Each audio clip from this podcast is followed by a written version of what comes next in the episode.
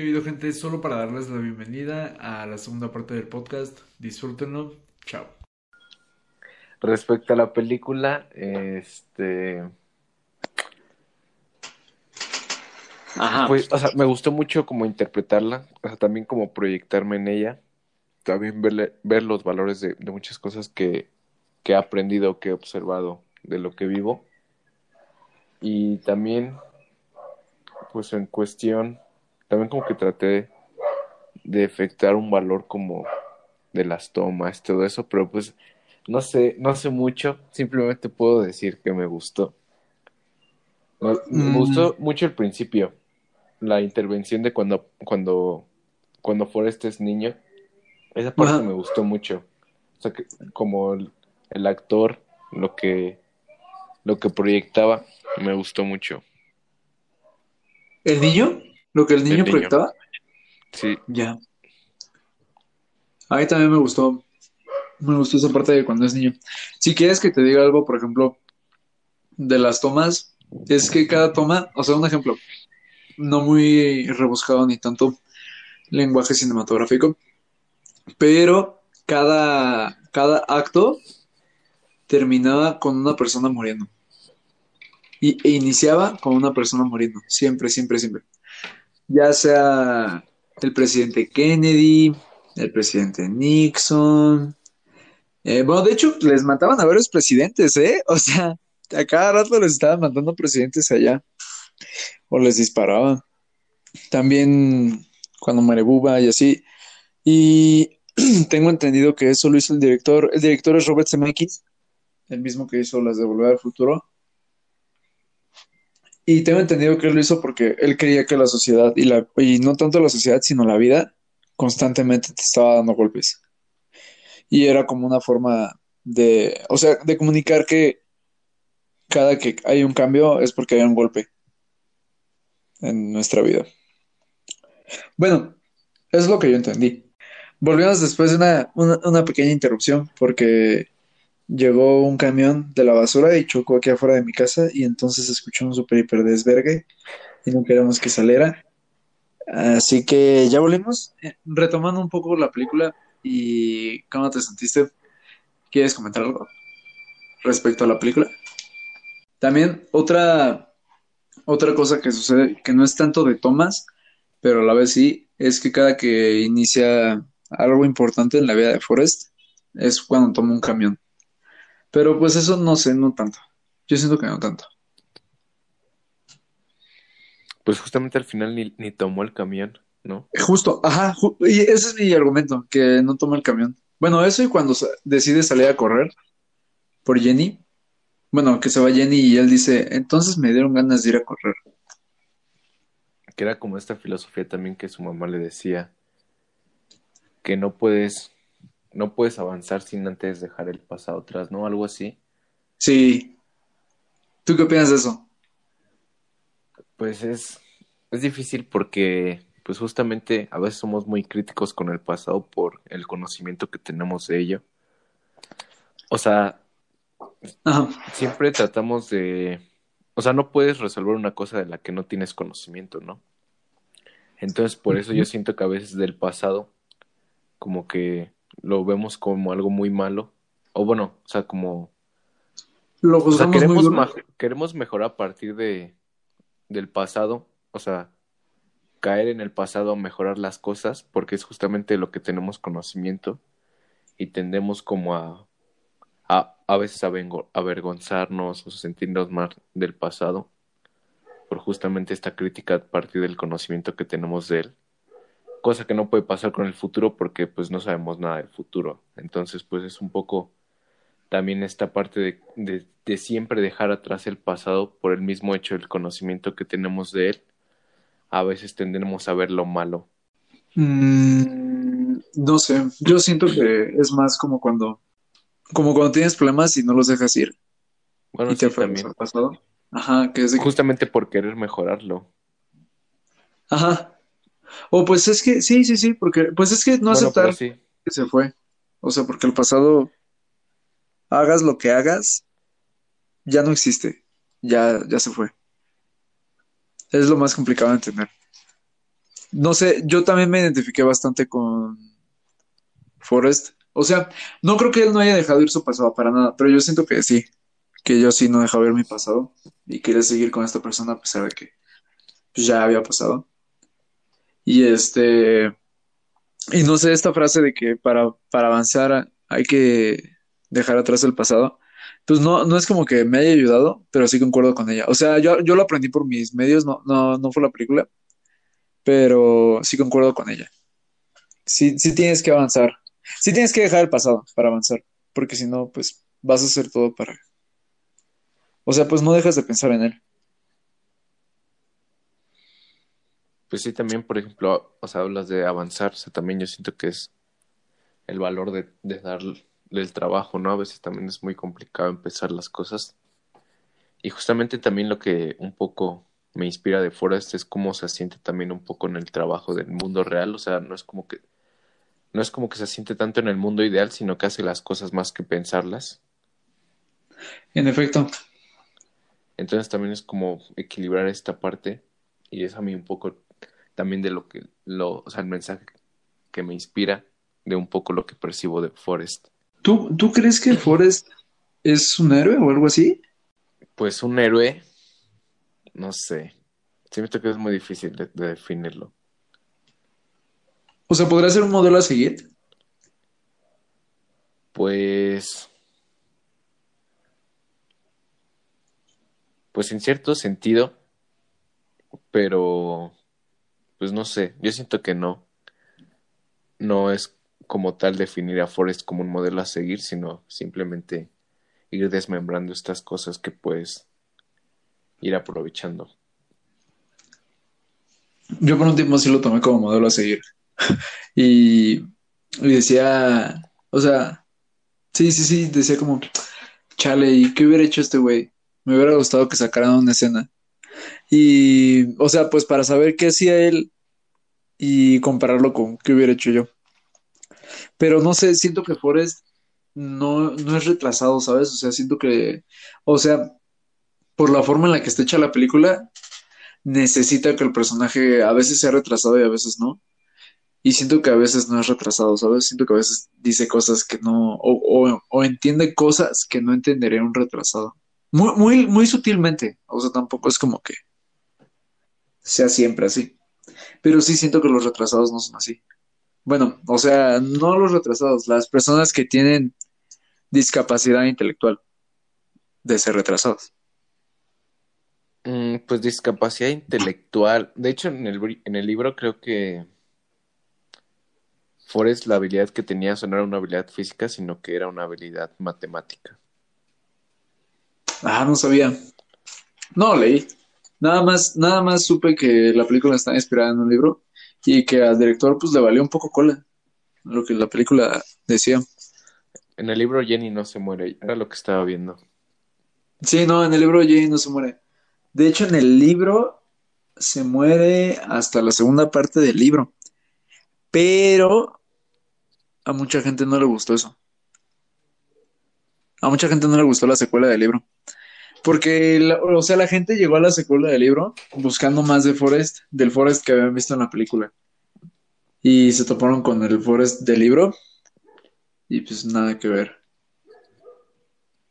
Porque para empezar sigue siendo como que el mismo tonto. Porque es que ese es otro problema, que la película hace que Forrest eh, avance o que cambie hasta que tiene un hijo.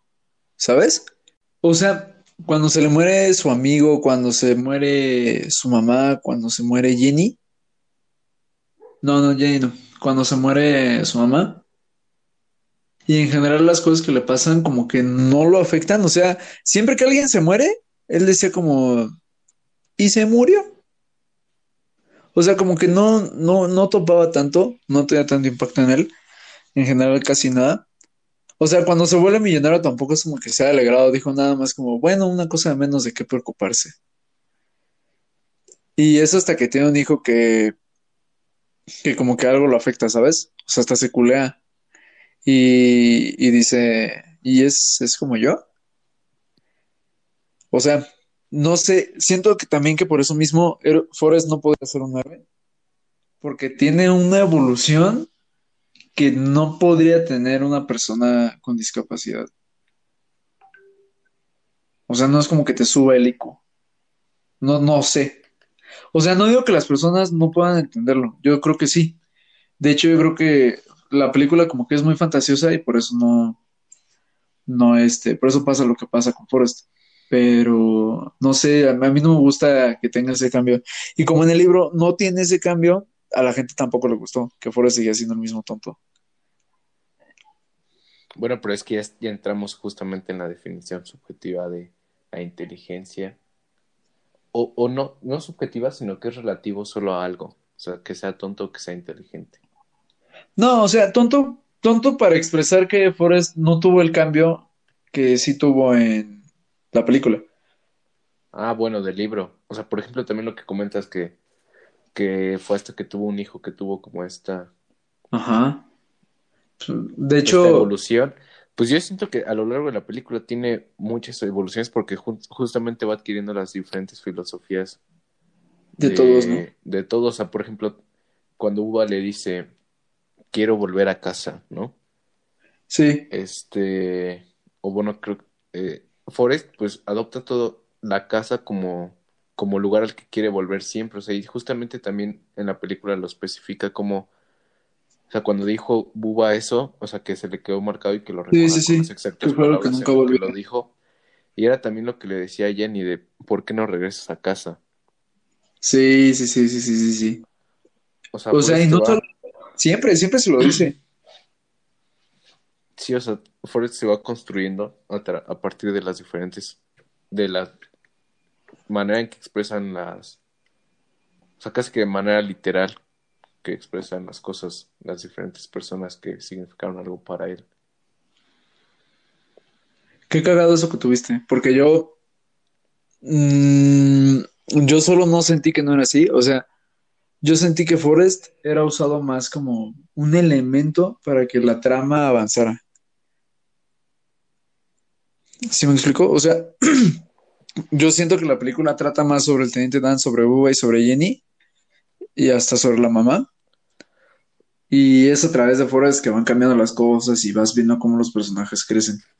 Pero es que es, lo que te digo que yo siento que no puedes interpretarlos como, o sea, como dos cosas que están separadas de sí, o sea, las dos cosas se complementan de alguna u otra manera, así como nosotros individualmente nos nos, nos construimos a partir del entorno, o sea, somos cosas diferentes, pero no, no podemos concebirnos de manera, pues, separada. ¿Me entiendes? Mm, sí, sí, sí, sí, sí. Yo creo que es un Sí, poco de lo que pasa. Porque justo también Forrest te decía de, un- de la posibilidad de, de, un, de una parte de nosotros que fuera absoluta lo que nos forma. Pero pues justamente lo que demuestra la película es cómo Forrest se va construyendo a partir de lo, de lo que es el entorno social y natural de las cosas. Topo, topo. También, no sé si te diste cuenta de que Forrest conoció a todo el mundo. O sea, conoció a John Lennon, conoció, conoció al líder de las Panteras, que fue enjuiciado después. Conoció a un líder estudiantil que era el novio de Jenny, que según yo eso no es real. O sea, Jenny creo que nunca existió para ese güey, y ese güey te lo ponen acá como hippie. Y en la película de El juicio de los siete, se ve muy distinto. O sea, te lo dibujan muy distinto. Yo creo que como que la película también pintó un poco mal a los hippies. De hecho, Forrest también conoció a Big Hoffman. O sea, conoció un buen de gente, este Sí. Forrest. Se fueron como partes, muchas referencias, ¿no? Eh, Bueno, yo siento que fue más un chiste, ¿sabes? Sí, Pero no sé. Yo también siento. Por ejemplo, ahorita recordando un, un poco esa parte también cuando, bueno, no tiene tanto que ver, pero me Ajá. recordó la parte de cuando están en, en, ¿cómo se llama? En, ay, déjame. Eh, eh, fue eh, que estaban en Washington y que era como un espejo de agua, era como una plaza grandísima, con un espejo de agua, no me acuerdo del nombre. Pues se llama Espejo de Agua, ¿no? O, o el nombre de la plaza. ¿sí? ajá, la plaza. Ah, no, no tengo idea, pero sé que ahí fue la una de las manifestaciones más grandes que tuvo Estados Unidos en contra de la guerra de Vietnam. Ah, pues justamente también era lo que estaba, lo que hacía referencia, ¿no? Sí, La manifestación. Pues esa Este, manifestación fue un pedote. Esa manifestación, tengo entendido que la gente no quería que Estados Unidos se, se metiera en una guerra. Y lo que hizo Estados Unidos fue decir, todas estas personas no son, no son manifestantes de verdad, son gente que está, que se puso de acuerdo y esto es terrorismo. Que en ese entonces no existía el terrorismo, pero le, dieron ese tinte. O sea, esa, esa manifestación sí fue un, sí es un punto impor- importante en Estados Unidos, porque lo que hizo Estados Unidos fue, así como nuestro presidente actualmente, eh, eh, no quiero que me maten, eh, es es una opinión pública, no lo digo yo, lo dice todo el mundo, pero el presidente dice mucho, es la mafia del poder, así, así, casi casi Estados Unidos dijo, no, pues estos güeyes, todos estaban coludidos y era para hacer boicot a- al gobierno, y no, o sea, si era pura gente que se había mezclado, o sea, que se había, digamos, coincidido, no era realmente que, bueno, es lo que yo, es lo que yo sé, puede que no. Justamente, o sea, a mí me parece demasiado importante porque como tú lo mencionas, o sea, la parte, el giro, o sea, el enfoque que, que le dieron a la manifestación es como esta parte justo de hacer la política a partir de, de la privatización de las cosas, ¿no? De la privatización de las, de las decisiones.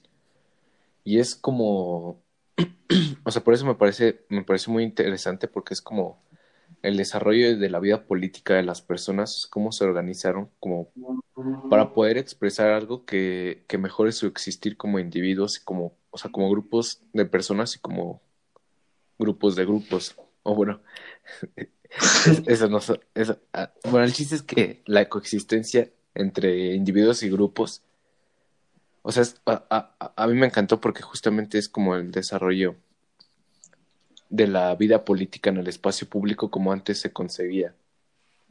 O sea, el desarrollo de la vida política entendiendo la política como, como desde su, desde el nacimiento de la palabra que viene de polis.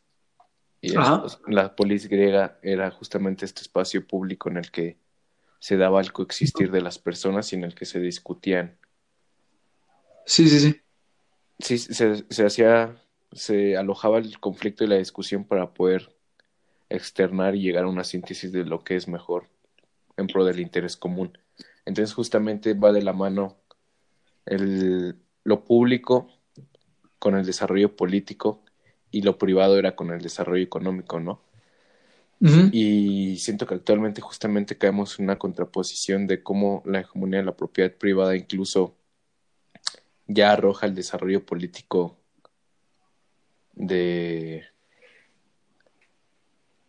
Pues sí, o sea, el desarrollo político que, que, que tiene como base como el, in- el- la decisión del interés común, pero cómo vas a, cómo vas a poder visualizar el interés común desde, desde una individualidad. O sea, es como esta parte que por más que exista un compromiso, si, si las ideas se externan de manera privada, nunca va a haber, nunca se va a lograr de manera adecuada estas decisiones que puedan ser en pro del interés común o que se llegaren a través de la discusión pública. Topo. Entonces, a, a mí me pareció, ay, ay, a, a mí- me pareció muy, muy interesante como esta parte, cómo el desarrollo de la vida, de la vida política se da en un medio público. Y, y pues justamente, ¿no? Como ya también, pues este hecho de, de la premisa económica en la ciudad ha disuelto o ha mermado la, el compromiso hacia hacer, desarrollar espacios públicos, porque justamente no es la premisa del desarrollo de la vida política la que rige la ciudad, que ya ni siquiera podemos decir que vivimos en una ciudad, sino en una urbanización. Ya, ya la rige el desarrollo, lo rige el capitalismo, ¿no? Ajá, la economía. La- una premisa económica.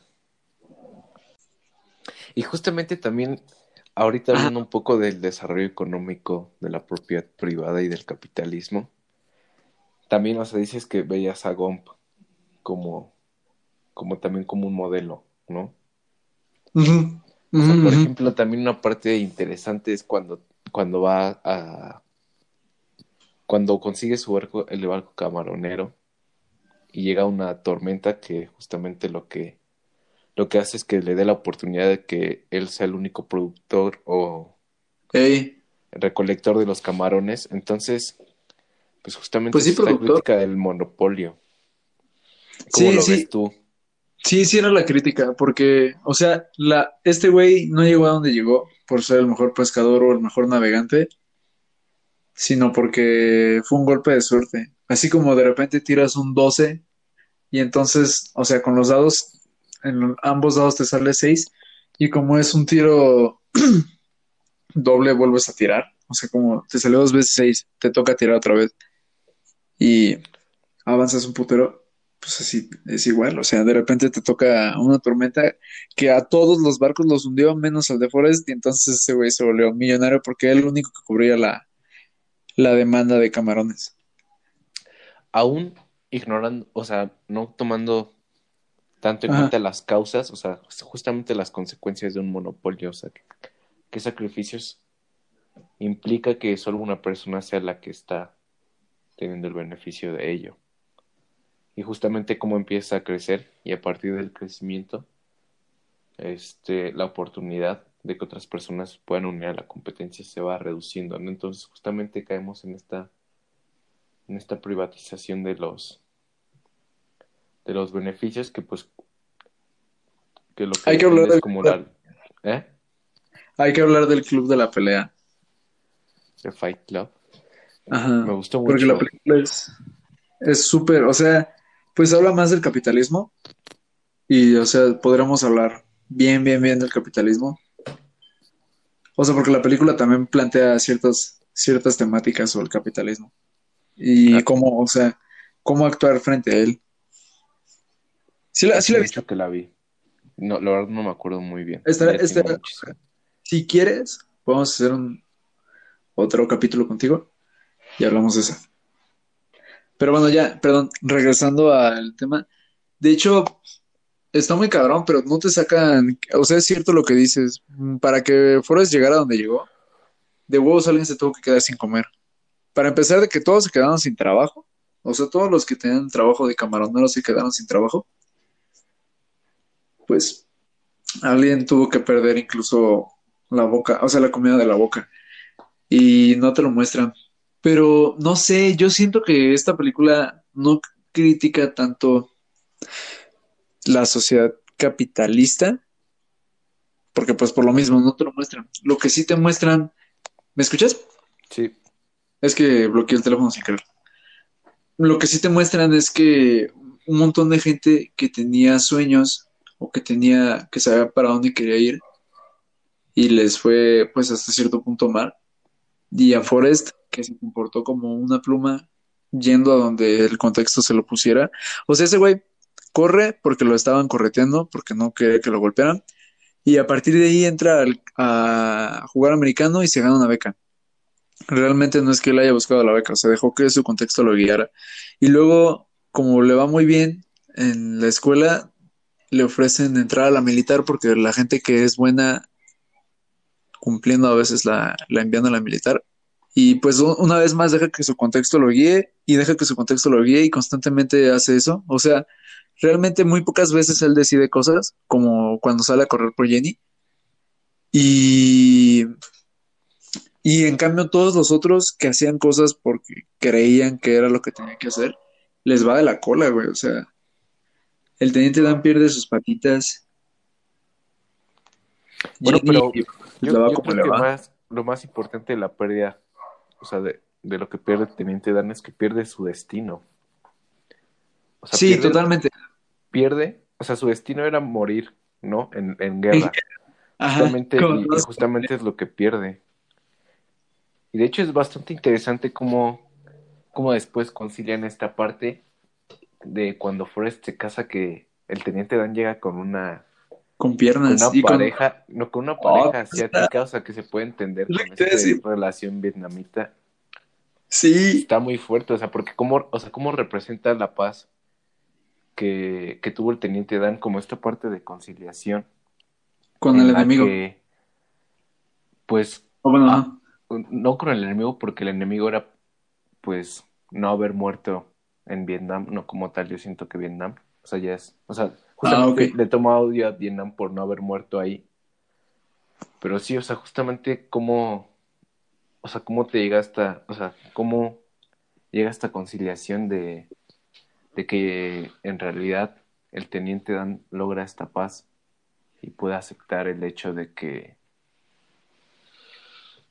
de pues de estar con lo que, o sea, con lo que Sí, o sea, de- lo que le tocó. O sea, de que sobrevivió. De que sobrevivió y de que la vida probablemente no es lo que él creía que era un destino inafectable e in- no, no es inafectable, tiene otra palabra.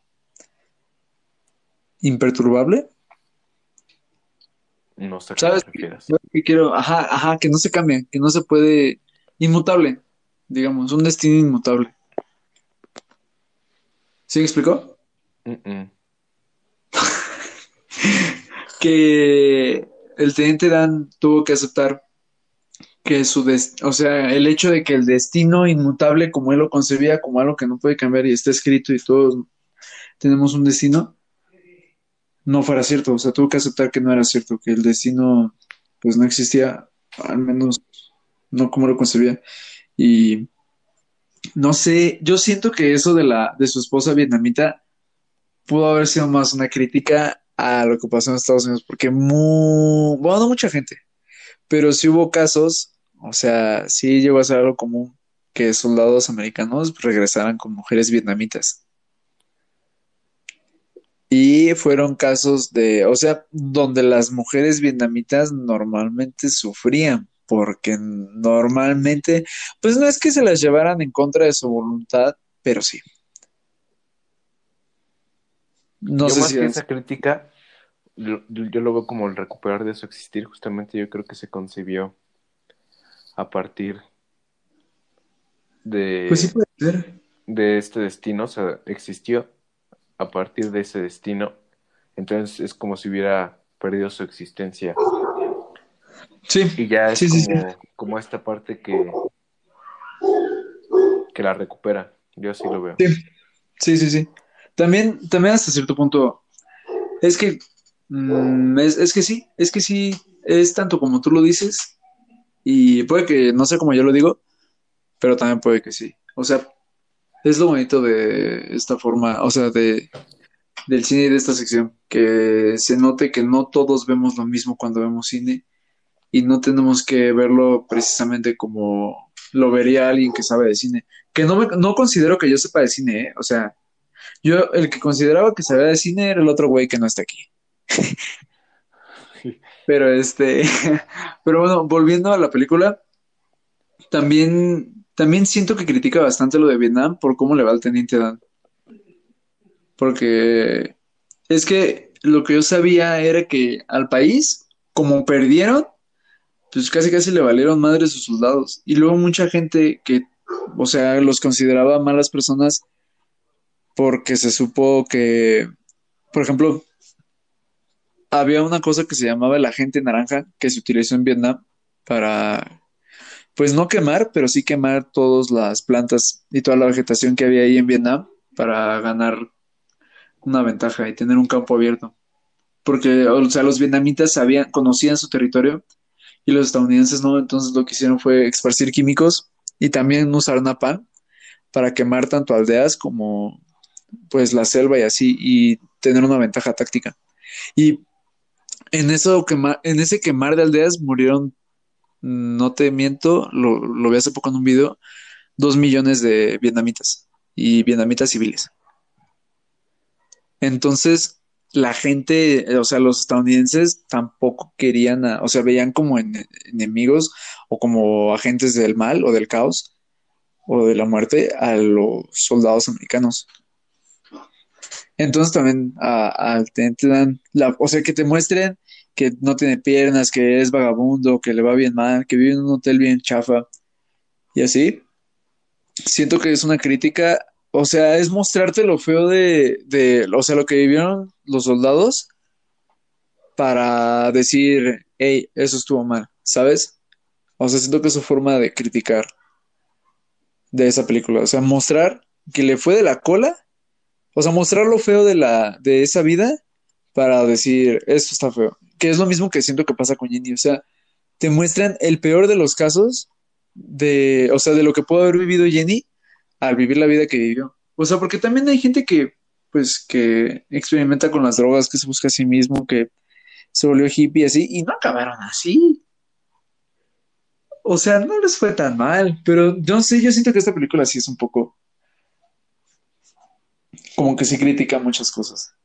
¿Tú qué opinas?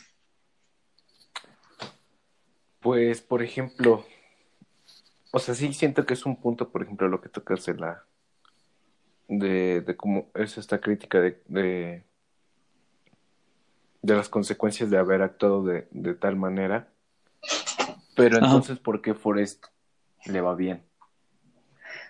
Es a lo que voy, que a Forrest le va bien porque él se deja, porque él usa la filosofía que digamos que le dio su mamá, que la vida es como una caja de bombones o de chocolates y no sabes qué te va a tocar. Este güey, es que es lo que se me hace muy cabrón, o sea, que mientras todos sabían, tenían, o sea, sabían a dónde querían ir, o sea, Bubba quería ser camaronero, el teniente Dan quería morir en guerra, Jenny quería para empezar, tenía el sueño de que quería ser cantante y conectar con las personas a un nivel íntimo.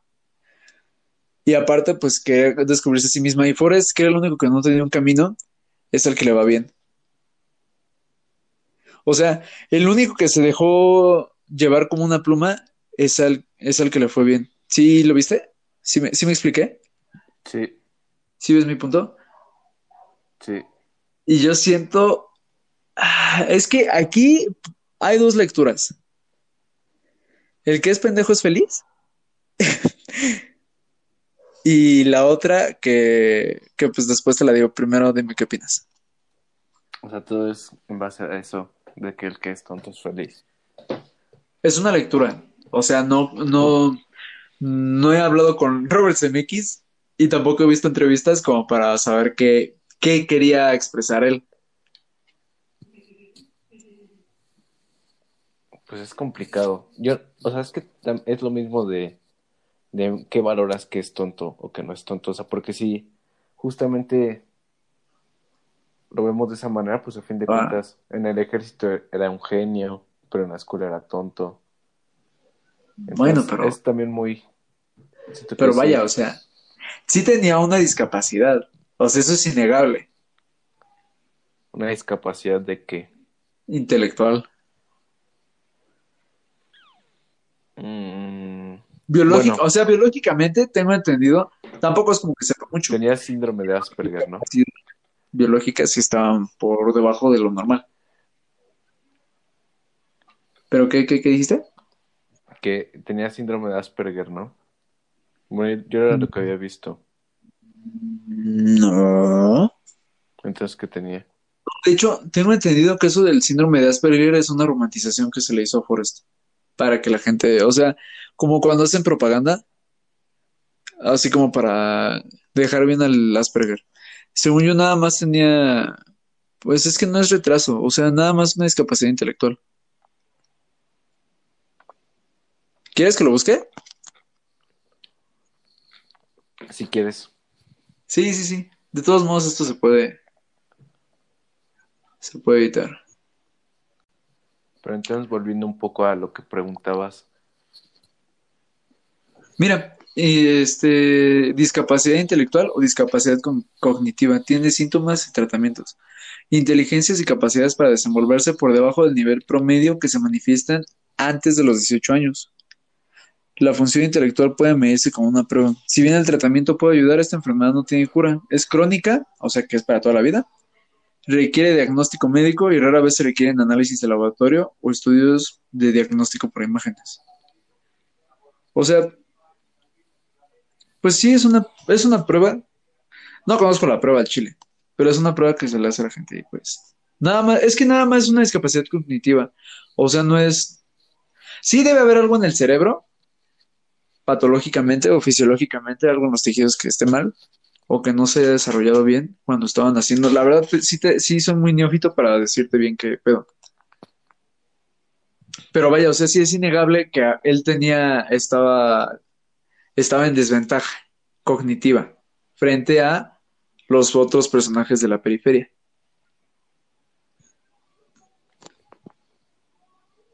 Amigo. Pero simplemente valorar una desventaja co- cognitiva, o sea, como un medio de una oportunidad. O sea, sí es como, o sea, o sea, sí, sí influye, pero va, o sea, valorarla con el, o sea, separado de lo que todo, de todo lo que puede representar la acción del entorno. O sea, valorarlo solo como, como una, como una desventaja. Ya no sé, es que ya no sé, ya no sé qué está diciendo. Que estoy cansadito. Perdón, perdón, perdón. No, pues, o sea, entonces tú, tú no, tú no crees que sea eso. O sea, tú no crees que, ¿Qué qué? eh, que el mensaje de la película sea tienes que ser pendejo para ser feliz. No, no creo que es- ese sea el mensaje. O bueno, o sea, también es demasiado subjetivo. Pero pues al menos Claro para mí subjetivo. no fue tal, tanto así el mensaje. Yo creo que, justamente el mensaje, el mensaje era como esta parte de, o sea, desde la analogía del principio de la pluma a la vida de Ajá. Forrest, expresar como las cosas, o sea, pueden ser, o sea, pues es que es parte también de, siento que se va rigiendo a partir de la filosofía que va expresando Forrest, o sea, y, y es lo que dicen todos, ¿no? También de cómo la caja es como una caja de chocolates, tú nunca sabes lo que te va a tocar. Es como esta parte de la de lo impredecible que puede ser que puede ser la vida. O sea, aceptar que la vida es impredecible. ¿Tú crees que ese es el mensaje? Sí, puede ser que sí. O sea, pero justamente yo lo entiendo como lo contrario. Oh, cabrón, ¿cómo? Ah, o, o sea, sea, que la vida no es impredecible. Ajá. a pesar Sí, de que, o sea, esto es hablando, refiriéndonos a, a lo que decías de la pluma, que la pluma puede ser. Sí, o sea, lo Puede- puedes ver como, o sea, que es como un movimiento impredecible, pero justamente no es impredecible porque el hecho Sí, de que está sea una pluma, ajá, o sea, aparte el, el mismo hecho de que sea la pluma define su característica de movimiento, que existe el aire. Sí, sí, sí, entiendo, entiendo. Y de hecho, o sea, lo que tú dices, me gusta mm, más tu lectura que la mía, porque él dice, tal vez, tal vez no, mi mamá no tiene razón, ni el teniente Dan, tal vez son los dos al mismo tiempo. Y yo dije, "Ah, cabrón, ¿cómo van a ser los dos al mismo tiempo? O sea, como la pluma que, o sea, que nada más está flotando ahí sin razón aparente, va a ser al mismo tiempo que tener un destino escrito, como lo decía el teniente Dan. Pero bueno, si lo dices, o sea, si lo vemos desde tu ojo, vaya, desde como tú lo dijiste, este, si lo vemos desde tu perspectiva, pues tiene todo el puto sentido del mundo que la pluma pueda coexistir en la forma de ver a la vida como que existe un destino. Y bueno, la otra interpretación que yo le había dado, aunque me gusta más la tuya, o sea, porque pues hace sentido con lo que dijo Forrest, y a pesar de lo que yo vea, creo que, pues no sé, importa más lo que lo que vio el director. Y siento que lo que tú dijiste concuerda con el director. Bueno, X. Este, yo sentí que, que la gente no, no fue responsable. O sea, que solo hicieron lo que se suponía que debían hacer, pero realmente no, o sea, no fueron responsables de su vida, ¿sí me explico? O sea, el teniente Dan vivió su vida porque pues se suponía que era lo que tenía que vivir, su destino, ¿no? Morir en la guerra. Jenny hizo lo que se suponía que tenía que hacer, que era un sueño. Buba igual porque su familia había sido camaronera desde siempre. Y Forrest, pues no. Forrest no hizo lo que se suponía que tenías que hacer. Que yo creo que, o sea, que la película critica a la sociedad porque la sociedad hasta cierto punto te dice que tienes que hacer. Porque ya existen estas verdades consensuadas que todos aceptamos y vemos como correctas. Entonces, a partir de ahí la gente vive bajo estas verdades y son infelices porque realmente no están haciendo, pues es que no están siendo responsables, están, están, están llevando la vida y viviendo la vida que la sociedad acepta como, lo- como la debes llevar. ¿Sí me explico? Sí. Incluso Jenny, que hacía cosas que mucha gente podrá criticar.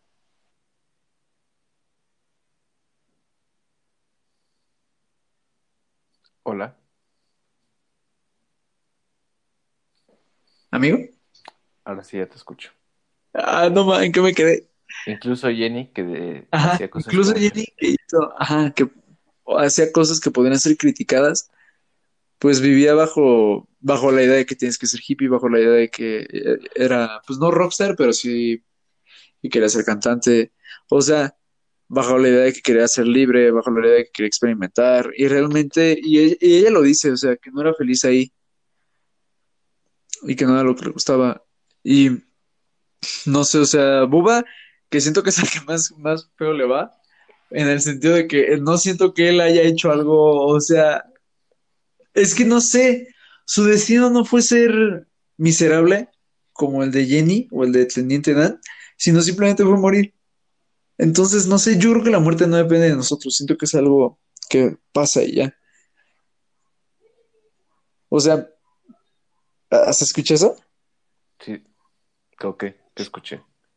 Lo que dijiste, Ah. sí. Mi no, no, pero mi mamá gritando. Ah, no. Ah, bueno. Ajá, mi punto es que la gente, a partir de que no, no, no, pues no vio realmente lo que iba a pasar, o sea, no razonó, simplemente dijo, voy a vivir así porque así se supone que tengo que vivir. Fue Yo infeliz. justamente que, yo, yo siento que es justamente lo contrario a lo que estableces. Por ejemplo, Ajá, Jenny, o sea, se le impone esta moral de lo que, de que las mujeres tienen que ir separados de los hombres por el mismo hecho de control ante la naturaleza humana, o sea, como este hecho de los deseos sexuales. Y justamente lo que quieres, o sea, al oponer una resistencia busca libertad separándose de esta imposición, ¿me entiendes? Y por eso es que tiene toda Sí. esta toda esta búsqueda a partir de lo que de lo que socialmente estaba construido como como lo que no era bueno, o sea, no seguía, o sea, justamente quería separarse de lo que socialmente estaba establecido como bueno porque era como como que siempre tenía esta resistencia en su naturaleza. sí, estoy de acuerdo. Y de hecho, no, no me gusta juzgar tanto a Jenny porque siento que Jenny legítimamente se estaba buscando y no, no soy quien para decir cómo debes buscar, pero siento que Jenny sí se guió bajo la, lo que la demás gente hacía. ¿Sí me explicó? Pues sí, es difícil despegarte. Sí, es muy difícil despegarlo. De O sea, hecho, es no que es imposible. No, no es imposible. No puedes no despegarte, o sea, no puedes no corresponder a lo, a lo otro que es tu entorno. O sea, de una, de alguna u otra manera, tu individualidad es respuesta de lo... Mm, pero la conciencia, es la conciencia la que nos da el poder de, de elegir Pero en base a que, con base a que eliges. a lo que quieras. O sea, tú, si tú, si tú vives tu vida aquí en México y dices voy a estudiar, o sea, si tú vas en la prepa y dices voy a estudiar eh, derecho porque mi papá quiere que estudie derecho, ya no estás eligiendo. Y, y si tú tienes una conciencia y dices, ok, voy a elegir derecho, sé que probablemente no va a gustar, pero sé que es lo que quieren que estudie. Y, y realmente lo eliges, o sea, tú lo eliges, tú siendo consciente, sí estás participando en este contexto eh, del que formas parte, pero no te estás dejando llevar, ¿me explico? Pues no es de... No, eso es lo mismo que te digo, o sea, no es, de, no es dejarse, o sea, cosa de dejarse llevar o no dejarse llevar, simplemente no puedes Ajá. separar, no puedes separar al individuo de su entorno, pero tampoco lo puedes concebir como lo mismo. Sí, no, o sea, no, no digo que la gente se vaya a una pinche isla y comience, o sea, y se aísle de todo, o sea, es imposible. Y sé que tu entorno también va a condicionar las decisiones que tomes, o sea, eso lo sé. Así que al final de cuentas, aunque seas libre y, o sea, seas libre de elegir, pues tus elecciones están condicionadas por tu entorno, o sea, eso lo topo. Pero el, simple hecho de entender a qué te estás metiendo y ser responsable, o sea, y eh, tomar la acción de ser responsable y decir, pues esta es la vida que yo estoy eligiendo, no estoy dejando que mi, o sea, no, no estoy dejando mi vida a un destino,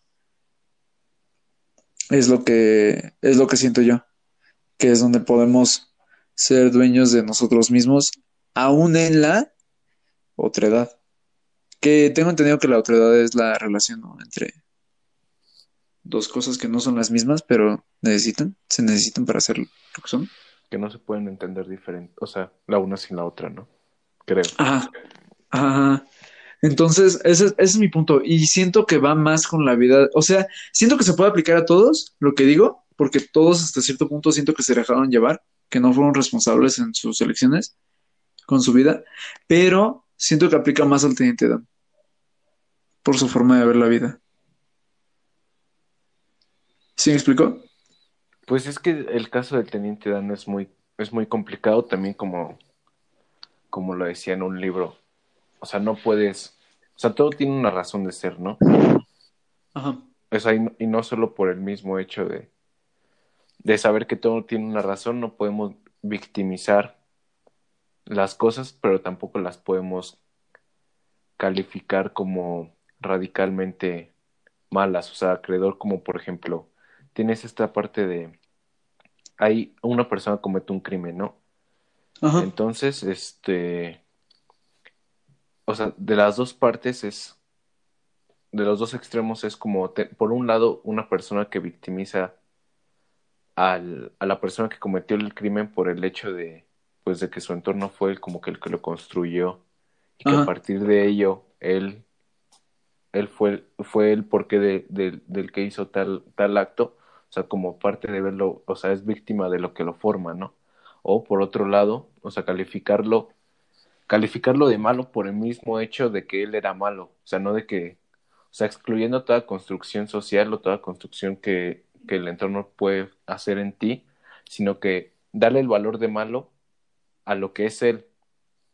O sea, por eso se tiene que extinguir, porque la maldad nace de él. O sea, por, un, por otra parte, por una parte está esta concepción de que la maldad hace a uno y por otra parte está de que la maldad nace de uno. Ajá. Entonces, por los dos lados es, es cuando se llega como a un punto en el que no se progresa porque pues el que el que el hecho de verlo como de que de él nace la maldad significa el exterminio de la maldad a partir de de pensar que nace de él y que no es una construcción del entorno. Y del otro lado es echar la culpa al entorno y no poder hacer algo ante ello. Entonces es como yo siento un poco lo del teniente Dan. O sea, ¿Qué? llega un punto en el que se construye, o sea, su sufrimiento no es a partir de, O sea, no de- es, no es, no es 100% responsable de su sufrimiento él, es lo que dices. O sea, él no se lo ocasionó. Ajá, o sea, como que, o sea, eso como que tú catalogas Sí. como irresponsable. Yo- No, yo estoy- no es el mero hecho de, de, de que el teniente Dan nazca la responsabilidad de él, sino que también interviene el entorno. O sea, a partir del entendimiento de eso, o sea, siento que es más fácil tomar las estrategias para corregirlo.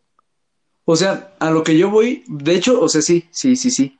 En efecto, yo también, o sea, entiendo que se puede ver de esas dos formas y creo que es injusto de calificarlo como irresponsable sin antes tener conciencia. Ajá. Pues es que es justamente, o sea, no puedes omitir que fue irresponsable aún, aunque no haya sido como tal su culpa. A lo que yo voy es a que no es tanto que, o sea, fue para mí fue irresponsable. Y No es, lo, no lo juzgo de irresponsable porque no tuvo conciencia. Es como si te dijeran, oye, ¿por qué dejaste que se quemara con el fuego? Pues yo no sé, o sea, suponiendo que existía una realidad donde no sepas que el fuego quema, decir, ¿por qué, por qué dejaste que se quemara con el fuego? Pues es que no sabía que el fuego quema. No, o sea, entiendo que no lo no puedes responsabilizar. pero entonces ya Ajá. no puedes omitir que la otra persona se quemó. O sea, es esta parte de, O sea, a lo que voy es a que no lo juzgo totalmente. Porque no es 100% su culpa. Sería pero injusto. aún así, es lo que digo. ajá, sí, Sí, aún así es su culpa. Sí, sí, ahí estoy de acuerdo. Y es lo que yo digo. Lo que debió pasar, o, o lo que yo siento que esta película dice, que ya lo he escuchado en otros lados, y a mí me hace mucho eco, es que es las personas pues tienen que ser, tienen que tener esa conciencia y ser responsables de sus decisiones.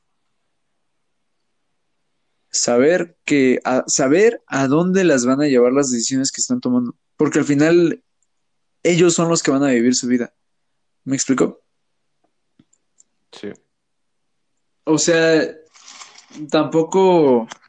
Sí, o sea, no, no, no digo que el teniente Dan haya sido 100% causante de su desgracia por haberse dejado llevar, no. Porque hasta cierto punto, pues él no sabía del todo. Sí fue responsable, pero pues es, no sé, o sea, sí no se me hace justo. Lo que sí se me hace que está ojete es que nadie lo haya hecho consciente de su vida y de su realidad y decirle, oye, las decisiones que tomes van a afectarte solamente a ti y solamente cuando tengas conciencia vas a ser responsable de tu felicidad. De lo contrario, te toca, te va a tocar como, a ver cómo te toca, cabrón. Y aún así, siendo responsable, yo creo que no sabes cómo te va a tocar, la neta. Pero vaya, mínimo no decir por haber elegido, por haber seguido mi destino me fue de la verga. Sí, o sea, justamente lo que yo te quería decir era como estas dos partes es justo esa, esa omisión de, de la responsabilidad, o sea, porque como tú dices, ¿no? Que nadie como que se lo hizo saber. O sea, nadie Sí, lo ayudó como a comprenderlo y ver de manera de, de- a partir de estos dos puntos radicales es, es totalmente caer en la omisión de esa responsabilidad de ayudar a las personas, porque por un lado, como sabes que, por ejemplo, la, la irresponsabilidad del teniente Dan es 100% naciente de su propio ser, pues lo exterminas, ¿no? O sea, omites la, la, la responsabilidad de que lo puedas cambiar a través de, pues de ayudarlo, porque simplemente como nace de él no lo vas a poder ayudar. Y por el otro, por la otra parte, como piensas que él es víctima de lo que lo formó, o sea, le eches la culpa a lo que lo formó, entonces es como de que ya sabes que no puedes ayudarlo de alguna manera porque él ya fue víctima de lo que lo formó. Entonces, es- de los dos lados es la omisión de la responsabilidad de que él puede cambiar. Mm, pues es que para empezar en la realidad no existen los absolutos. Porque, pues, o sea, hay tantas variantes afectando que ya no, o sea, sería absurdo utilizar absolutos, pero vaya, eh, yo creo que lo mejor es simplemente considerar todas las partes. Tanto él fue responsable como no hubo nadie, como aunque hubiera sido irresponsable, lo- le hubiera podido ir de la cola. Porque vaya, nada te asegura que el hecho de que seas responsable con las decisiones que tomas y digas, bueno, voy a elegir esta carrera porque quiero elegir esta carrera, nadie me lo está pidiendo. O sea, nadie te asegura que aún tomando tus decisiones vas a ser feliz. Solo es, yo creo que lo correcto es ser responsables. Y bueno, no, no es yo creo, o sea, sí yo creo eso, pero también creo que la película lo dice. Sí, justamente, sí. Mm. Mm. ¿Qué? ¿Tienes otro concepto? ¿Algo más de la película que has dicho? Esto me, me hizo eco. Sí, tengo muchas cosas, pero es que son demasiadas. Verga. Son seis hojas. ¡No mames!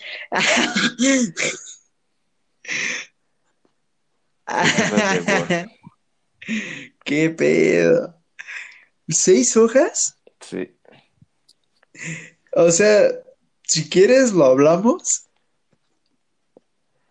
pero no creo que haya alma humana que tenga interés en escuchar Sí. tanto. ¿no? Sí. Bueno, pero por ejemplo, también justamente teniente Dan a mí lo que me pareció interesante, o sea, porque te digo que había leído como, Ajá. como esta, esta resistencia de la naturaleza humana a una imposición moral de control nos lleva a diferentes, a sentarnos en, a la romantización de muchos valores de, la- de justamente de la, natural, de la naturaleza humana como medio de libertad Ajá. y también este cómo esta resistencia nos obliga a separarnos en dos mundos en, en los que tenemos que establecer una balanza para poder estar para poder estar como plenos con lo que somos. Entonces, justamente lo que pasa con el teniente Dan es cómo pierde todo este todo este mundo ideal o sea, dentro de sus ideas, el destino, su destino era morir, ¿no? en Vietnam. Y cómo termina destruyendo todo este destino, todo este existir ideal. Y termina sobreexponiendo su mundo real. O sea, que es como eh, su hecho físico.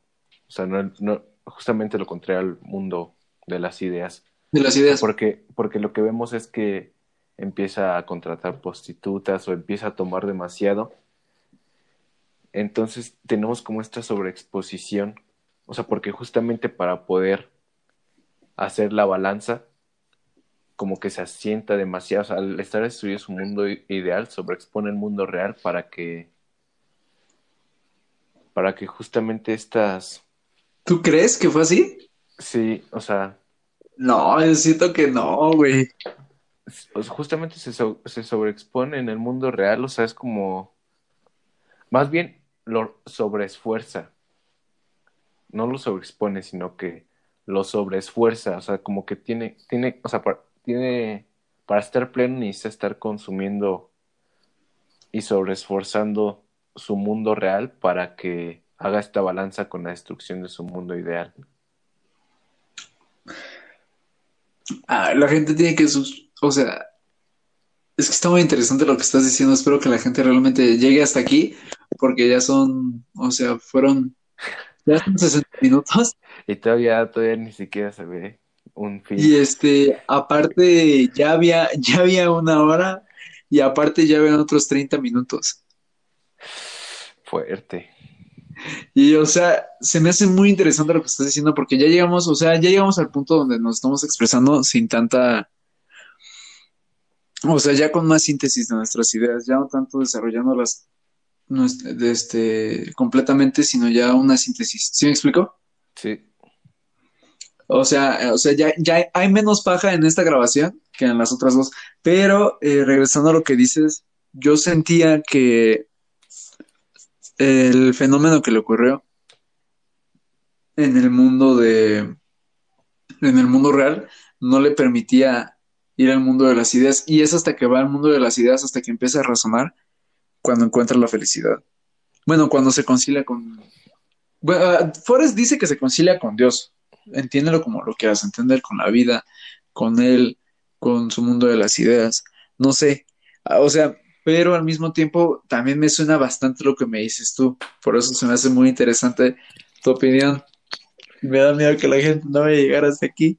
Mira, justamente como síntesis de lo que, o sea, de este punto que estoy diciendo es que, o sea, como el teniente Dan, su mundo de las ideas está totalmente destrozado trata de cubrir su ser a partir de un sobreesforzamiento del mundo real. y es que ni siquiera es que, que lo esté cuidando, o sea, simplemente es como este consumo, este consumo físico de, de las cosas para justamente cubrir su ser a partir de la destrucción de su, del, de su mundo de las ideas. También se ve un poco en la, en la manera en la que actúa, o sea, por ejemplo, o sea, se ve todo desordenado, ¿no? Su casa, o sea, donde vivía con cervezas, o sea, sí, sí, sí, su cabello. avienta las cervezas, avienta todo, entonces yo lo vi como es, o sea, esta comodidad inmediata que le da la catarsis de, o sea, al, al estar tan cómodo físicamente, evita como este detenerse, como esta resistencia de lo que puede ser o sea, tú dices que buscaba la incomodidad para quedarse en el mundo terrenal. Más bien buscaba la comodidad.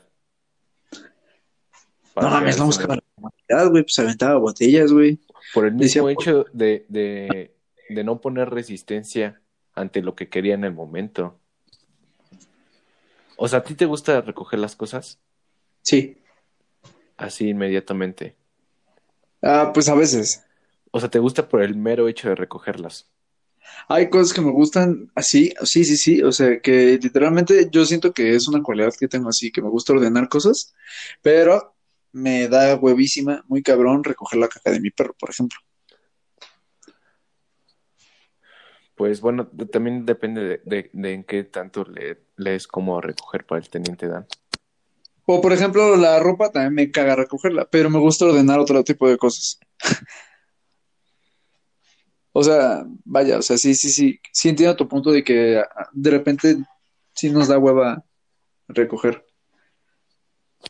Sí, o sea, y es como esta parte de, o sea, no quiero poner resistencia ante lo que quiero disfrutar del mundo terrenal, o sea, quiero estar en constante consumo de lo que quiero. O sea, es como este sobre, sobreesforzamiento de estar bien. Ya, ya, ya. Mm, pues quién sabe. Es que, güey, está muy interesante tu lectura, al Teniente. De hecho, es que, güey, todos los personajes están. Mira, ¿sabes a cuál menos le puedo dar lectura? Más que la que le di a todos por igual, a los que le di parejo. A Buba. O sea, es que siento que Buba. Es que murió, güey. O sea, ya no hubo más desarrollo. Para empezar, o sea, como muere, el personaje se queda inconcluso. Ya no sabemos. O sea, bien pudimos haber visto que se volviera feliz con los camarones o que se volviera infeliz haciendo, siendo camaronero. Pero pues no lo sabemos porque se murió. Entonces, no sé, como Buba me siento un poco inquieto. Como que usaron a Buba más para desarrollar a Forrest. Y un poco esta idea que te digo de que la gente, si, si la gente se deja llevar y es irresponsable, le va mal. Mm, pues no sé, yo siento que es este contraste entre justamente ya estar construido a, a construirse, o sea, porque Forrest fue o sea, lo podemos interpretar como que no estaba totalmente, totalmente construido, entonces cuando va como este, al ejército, es como esta parte de que se forma en cuanto a lo que el ejército quiere, que, que Uba justamente es lo contrario, o sea, Uba se ve siempre, siempre armando su arma lento, porque siempre está platicando de los camarones, o sea. Ajá. Es como que ya tiene esta conciliación ideal de las cosas, entonces no puede adoptarla en el mundo real porque no es, o sea, justamente establece esta resistencia que no tiene Forrest. ¿Qué pedo? Ajá, ajá. O sea, y entonces ya de repente Forrest se ve siendo un genio porque no pone ninguna resistencia ideal de lo que está haciendo, o sea, es como un contenedor de las cosas que lo otro quiere y justamente en contraposición Buba se le ve como como esta resistencia de lo que de lo que él quiere y de lo que es. Topo, topo, topo. Y güey, me, me, hace mucho sentido lo que dices. O sea, porque de hecho yo, yo soy así. Siempre, siempre, siempre he tenido una conciliación sobre lo que, pues sobre lo que quiero. Y siempre ha sido lejos de la escuela. Y siento que eso me ha, me ha impedido ser un buen alumno y me ha impedido desarrollarme en mi escuela. No tanto porque yo soy una persona problema o porque yo sea distinto y el sistema no está hecho para gente como yo. No, no, no, no, no. Simplemente creo que mi forma de ser, mi conciliación sobre las cosas no me ha permitido que yo me desarrolle bien en el, en el entorno académico. O sea, es lo mismo que te digo. Totalmente sí, o sea, es lo mismo que te digo que a veces nos asentamos más en un mundo ideal que, o sea, que en el mundo real o a veces más en uno que en el otro y tenemos al final de cuentas estas, esta búsqueda de la catarsis, por ejemplo, ¿no? O sea, suponiendo el caso de Buba. Buba no estaba, o sea, en su mundo real no conciliaba con su mundo de las ideas. Entonces, a fin de cuentas, que necesitas? Necesitas vacaciones del mundo real porque no estás asentado en el mundo real que quieres. O sea, y es por eso que, o sea, hubiera necesitado vacaciones o sea, como justamente para despejar un poco el mundo real por la resistencia que lo ponía. Ya, ya, ya. Ah, pues, ¿qué te digo, amigo? Pues sí. No sé, al, menos en mi caso, ya, esto, esto no, lo, no lo voy a dejar en el podcast porque es más personal. Bueno, fue toda una travesía. Llegó un punto en el que lo vamos empezamos, empezamos, no sabríamos no sabíamos si íbamos a llegar a tanto y llegó un punto en el que ya no paramos. Entonces, no sé qué quieras decir tú de despedida. Mm, solo queda decir de mi parte que esto es cómo ves el cine. Todas las personas perciben el cine de forma distinta. y, o sea, esto es cómo ves el cine tú, Diego, y cómo ves el cine yo, Peik. Todos vemos el cine de forma distinta y precisamente a través de este espacio es que yo quisiera comunicarles a todos que el cine es para todos y que todos podemos disfrutarlos, tanto como para hacer tres horas de plática, que no sé si realmente ustedes, gente, vayan a escuchar tres horas de plática, ya veré cómo le hago, a ver si se los doy en otro formato o qué pedo. Eh, espero que lo hayan disfrutado, espero que les haya hecho clic algo de lo que dijimos, espero que los complemente a ustedes, que los ayude. Y, pues que si tiene algo contrario, opuesto, pues no tiene por qué estar mal. O sea, simplemente lo pueden comentar y justamente las posiciones saca el progreso. Entonces. Claro, claro. Siéntense libres de iniciar una conversación. Eh, güey, hubo una pregunta que se quedara sin contestar aquí en. O sea, que dijera como. Nunca entendí esto de la película. Pues no se me ocurre. Es, no, me de estás, mí. Me estás forzando. Entonces, creo que, que, no podría responderlo bien. Pero sí, o sea, yo también lo que, lo que quisiera decir es que justamente hablamos de, de las propiedades no absolutas de las cosas. Yo siento que el cine no tiene el valor del cine por el mismo hecho de existir como cine. O sea, pues sí, nada más es como esta, esta correspondencia. Y aunque no hablamos mucho de cine, no tiene por qué ser que no sea cine, ¿no? O sea, bueno, ¿Sí, no sé si me entendió. Pero sí, Sí, yo te- bueno, yo sí te entendí. Quédate tranquilo con eso. o sea, no, no esperes que todos los que nos vean nos vayan a entender, es imposible. Pero bueno, gente, eh, eh, ¿quieres este, compartir tus redes sociales, amigo? Digo, no, no sé si te interesa Mm. crecer en las redes. no, hay que te mandan un mensaje. Ah, recomiéndales el canal de tu amigo, ¿Cuál canal? el Pacoera. Ah, sigan a Pacoera. Ah, de hecho, Eh, yo síganlo. estaba pensando en saludarte así. Pacoera, es un buen nombre. Pacoera. Y síganlo. Yo también, yo también. Ahí, a lo mejor salgo una que otra vez. Yo espero que salgas bastante. Este, eso sería todo, amigos. Recuerden que tenemos una página en Facebook como Abra al Cine. En Instagram estamos como Abra al Cine 1. En YouTube estamos como Abra al Cine. Y pueden checar ese otro canal que se llama Pacoera, que está bien bueno, donde les enseñamos capoeira. Y ya. Yo creo que eso sería todo. ¿Algo más que agregar, amigo? Nada más. Bueno, bueno, bueno. Chao.